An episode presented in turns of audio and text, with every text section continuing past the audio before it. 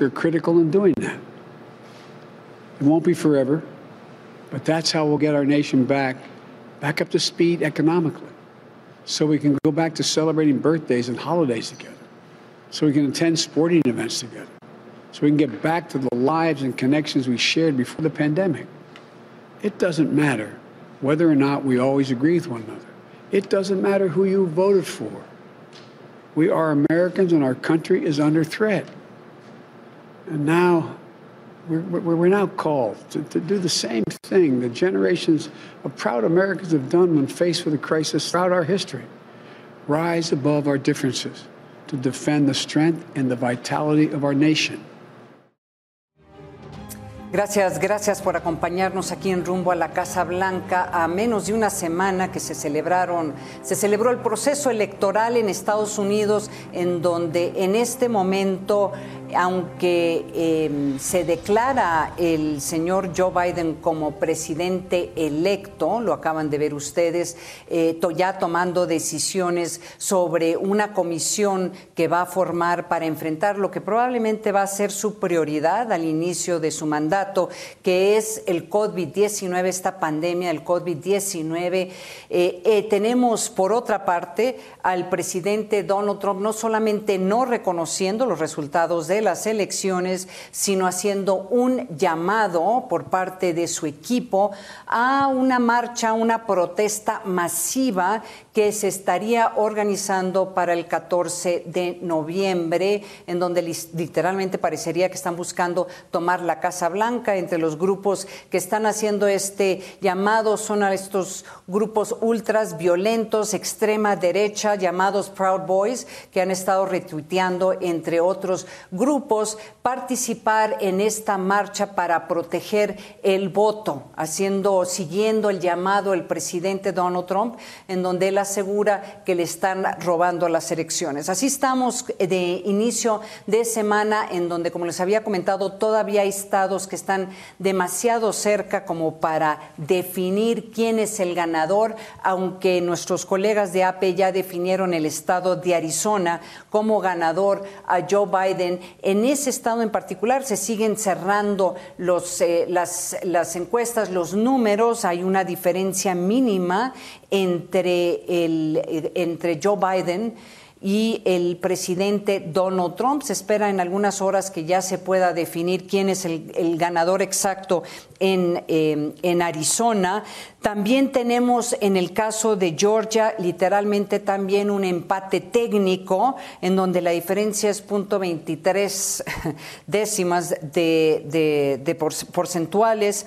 Y también el que está haciendo mucho ruido es en el estado de Pensilvania, en donde el presidente Donald Trump, sus abogados insisten que hubo un robo, que hay fraude y ha estado retuiteando no solamente más hace algunas horas eh, el día de ayer que él había ganado, sino ya se están eh, los abogados del presidente Donald Trump prometen eh, poner una serie de impugnaciones si les interesa el estado pensilvano. Ellos insisten que el presidente Donald Trump va ganando el estado de Pensilvania. Entonces, mientras tenemos, por ejemplo, al presidente Joe Biden ya declarándose presidente electo, por otra parte tenemos otro evento muy importante el día de hoy, en donde el presidente eh, Donald Trump básicamente corre a su secretario de defensa. En, un, en dice, he has been terminated, que quiere decir que lo acabo de despedir, y en parte se ve reflejado diferencias muy marcadas entre Mark Esper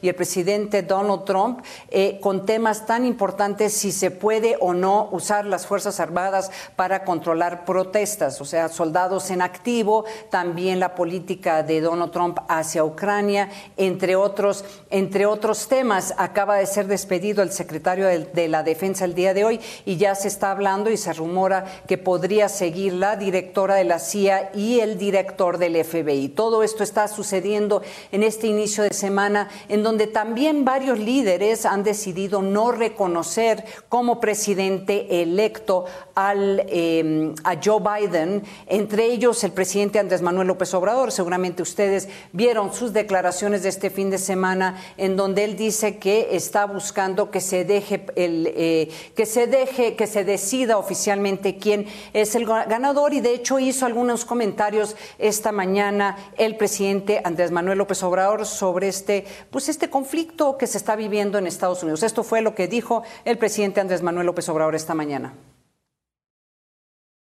Ese es otro tema también interesante ¿eh? de lo que está pasando en Estados Unidos. ¿Cómo es eso?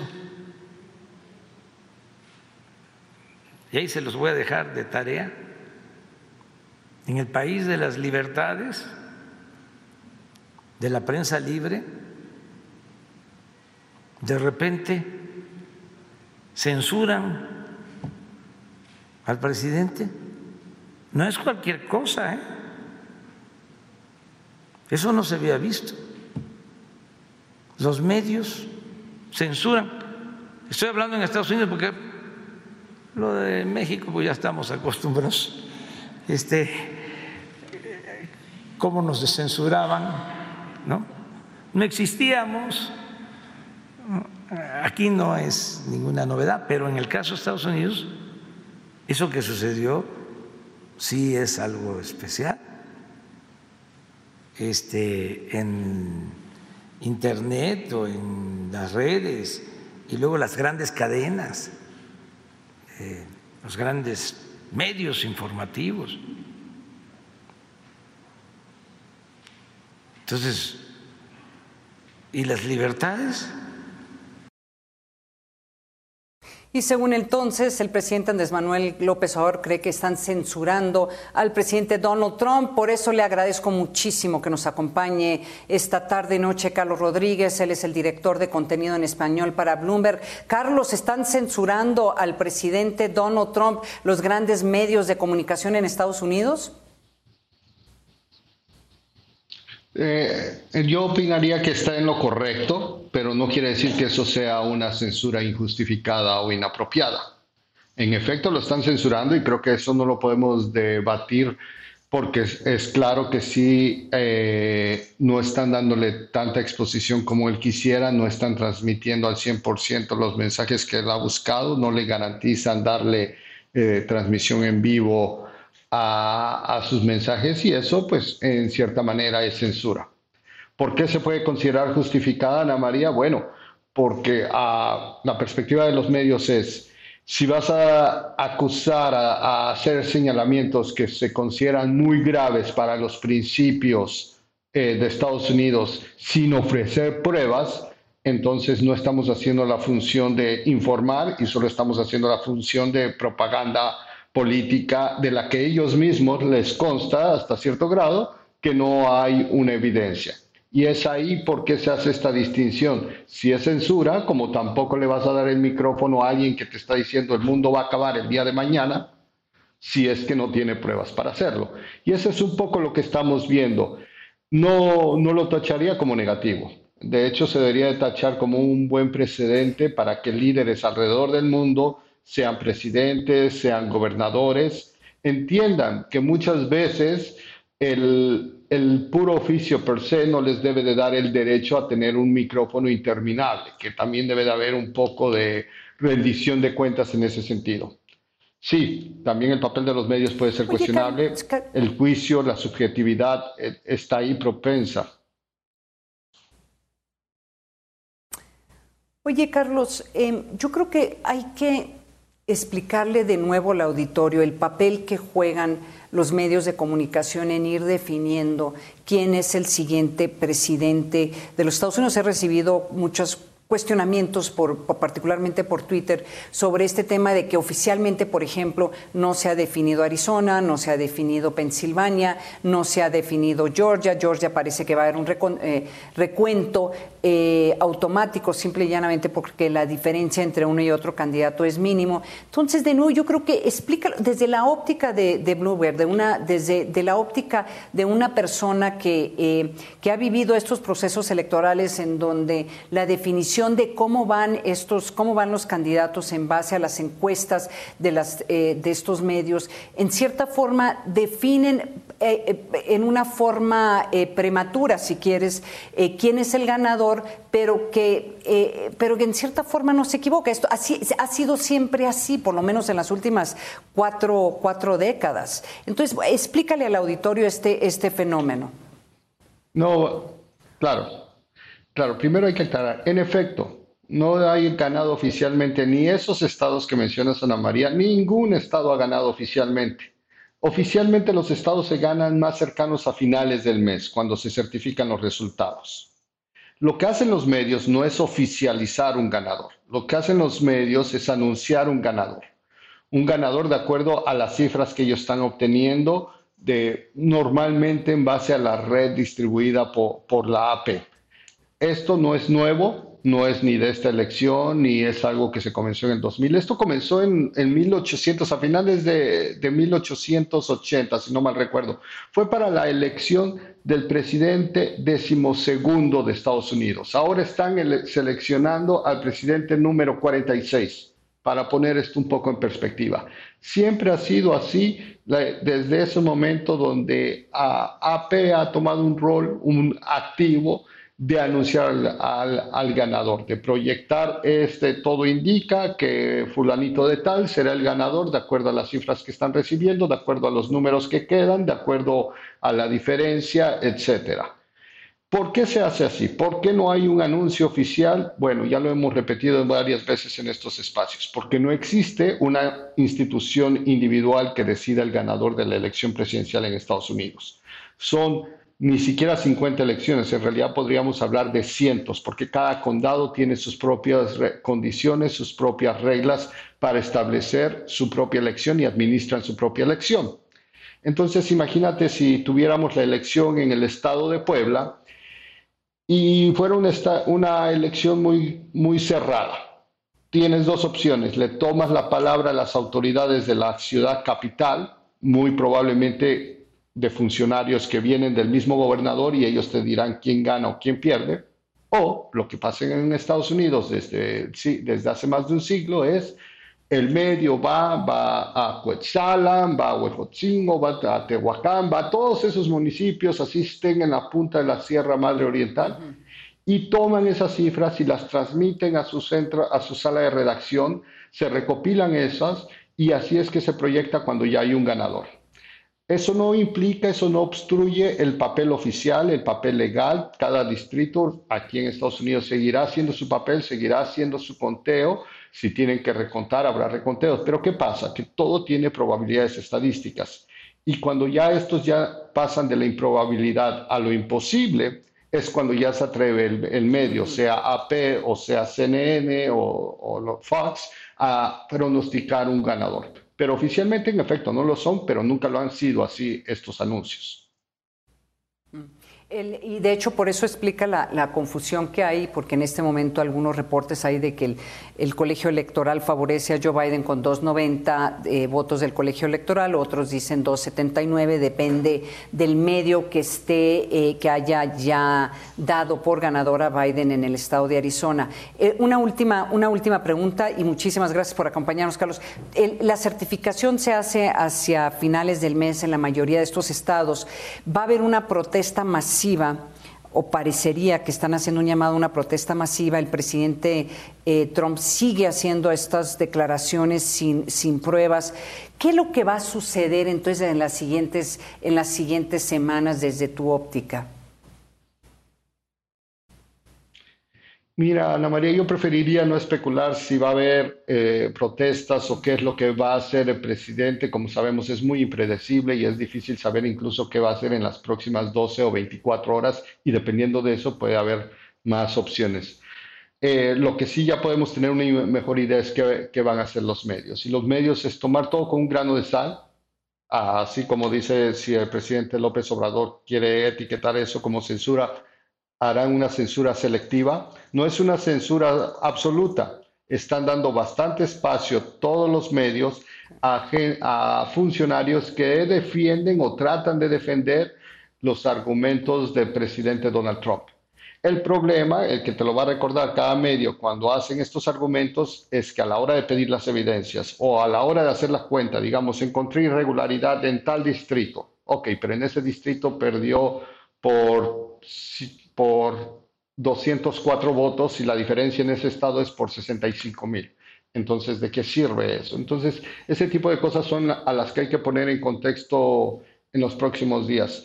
Por otro lado, tampoco creo que podemos calificar como un papel ejemplar el de los medios. Si bien han corregido un poco la plana a estas alturas del partido Ana María, la realidad es que también después, eh, ya la historia lo juzgará, habrá que hacer una revaluación de su papel en llevar todo este y todo este caos y toda esta división al estado que está, ¿no? Porque si bien recordamos, en el 2016 mucho de lo que pasó se, se atribuyó al rol de los medios, a, a ese instinto a veces por el sensacionalismo de, de darle micrófono al, al, candidato más noticioso, más ruidoso, más llamativo, que era en su caso Donald Trump, sin lugar a duda, pues se le terminó dando una bocina a, no necesariamente al, al, candidato que más evidencia o, o, que más argumentos te estaba dando. Entonces, Trump explotó muy claramente este sesgo de todos los medios, de derecha, de izquierda, de centro, lo explotó al grado que se volvió el candidato más conocido de todos. No importaba cuántos rivales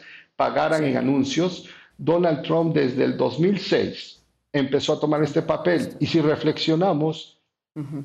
que en un momento dado pudieron haber hecho la censura que están haciendo hoy en día desde el momento que acusó a los mexicanos de ser violadores también sin ofrecer evidencia, bueno, quizás muchos otros dolores de cabeza se hubieran evitado eh, eh, los, la clase Nos política norteamericana. Carlos Rodríguez, director del contenido en español de Bloomberg desde Miami, muchísimas gracias por acompañarnos esta noche en rumbo a la Casa, Gran, eh, Casa Blanca. Gracias. Gracias, Ana María. Gracias, Carlos. Con esto nos vamos un corte y regresando nos va a acompañar el ex embajador de Estados Unidos en México, Jeffrey, Jeffrey Davido, y le vamos a preguntar, ¿es correcto que el presidente Andrés Manuel López Obrador no reconozca a Biden como presidente, como presidente electo? Vamos a escucharlo regresando, así que no se vaya.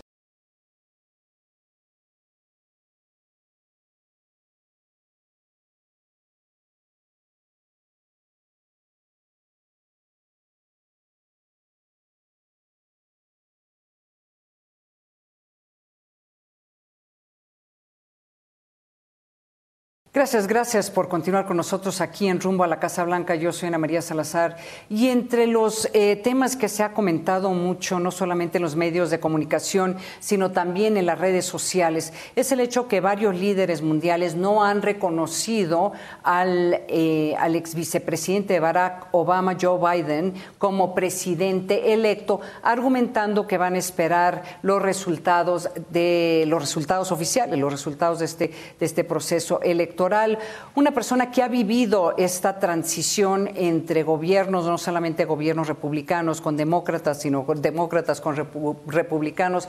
Es el ex embajador de Estados Unidos en México, diplomático de carrera, Jeffrey Davidow, en que escribió una columna que me pareció muy interesante, que se publicó también este fin de semana, también como delineando cuáles son los temas de la relación bilateral entre ambos países. Embajador Davidow, muchísimas gracias gracias por acompañarnos aquí en Rumbo a la Casa Blanca. La primera pregunta es, ¿es correcto lo que está haciendo el presidente Andrés Manuel López Obrador de no reconocer a Joe Biden? ¿Podría haber un impacto en la relación bilateral?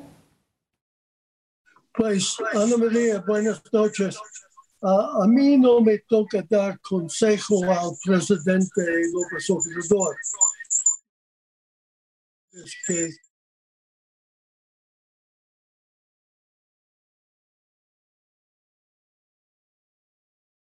Lo escucho, lo escucho, lo escucho, embajador.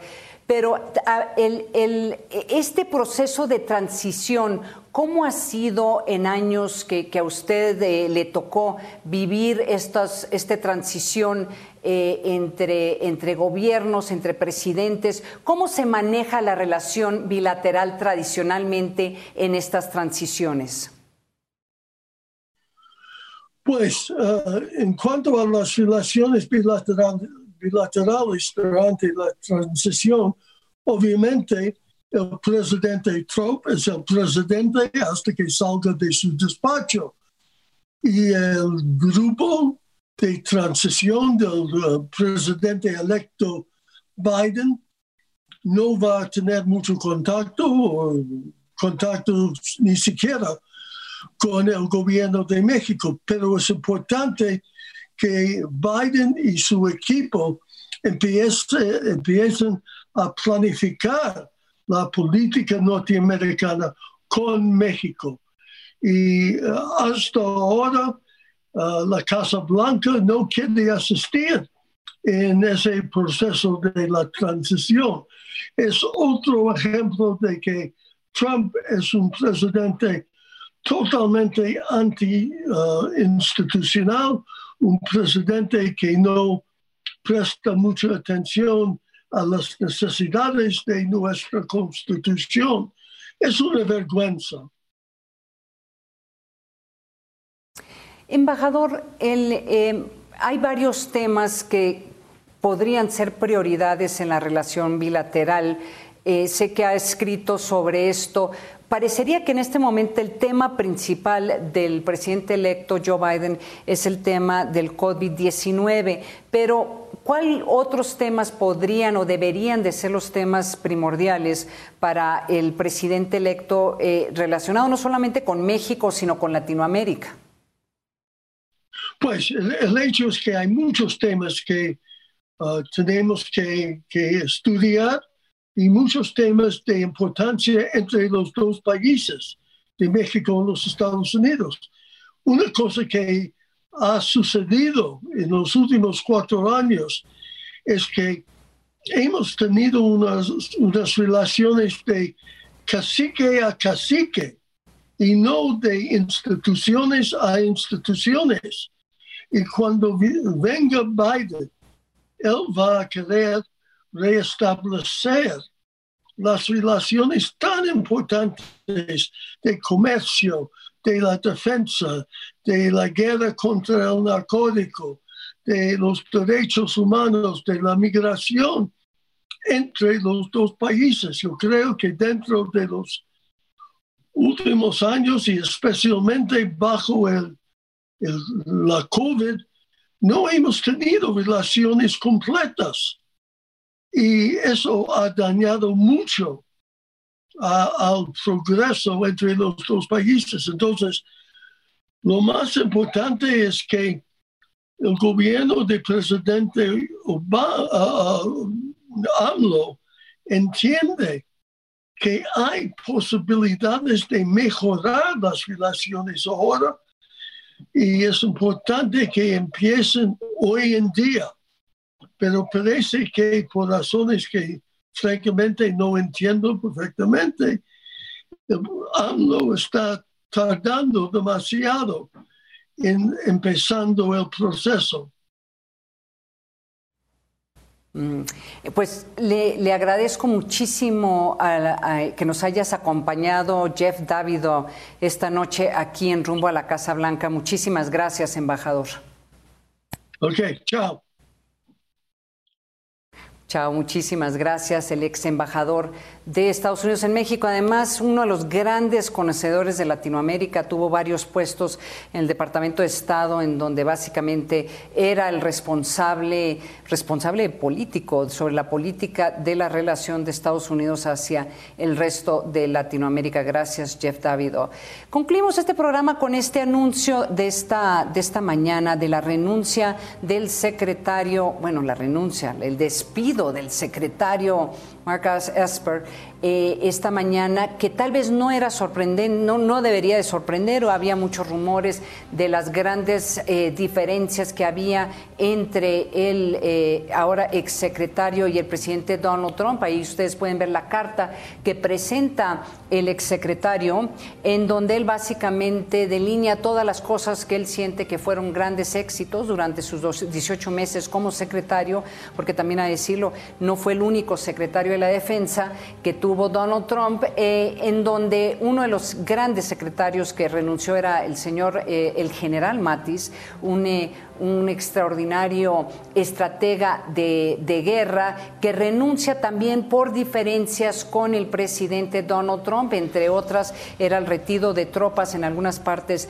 del mundo, la, la forma en que se manejaba la relación bilateral, por ejemplo, con Ucrania, en quitarle el apoyo militar a Ucrania en un momento en donde Ucrania se define entre eh, su relación con Estados Unidos o con Rusia y sobre todo la relación y el manejo que le daba el presidente Donald Trump con eh, Vladimir Putin. Entonces va a ser interesante ver qué es lo que pasa en las siguientes horas. Esto es una situación extraordinaria en donde un presidente ya está despidiendo parte de su gabinete, tal vez asume que se va a continuar o no sabemos si es que pide o va a pedir a alguno de sus secretarios o a su gabinete de seguridad que lleve a cabo pasos que podría ir en contra de los principios de estos secretarios. Entonces veremos si en las siguientes horas despiden a la directora de CIA y al director del FBI. Le estaremos informando mañana de nuevo a las siete y media de la noche aquí por el financiero Bloomberg. Yo soy Ana María Salazar. Hasta mañana.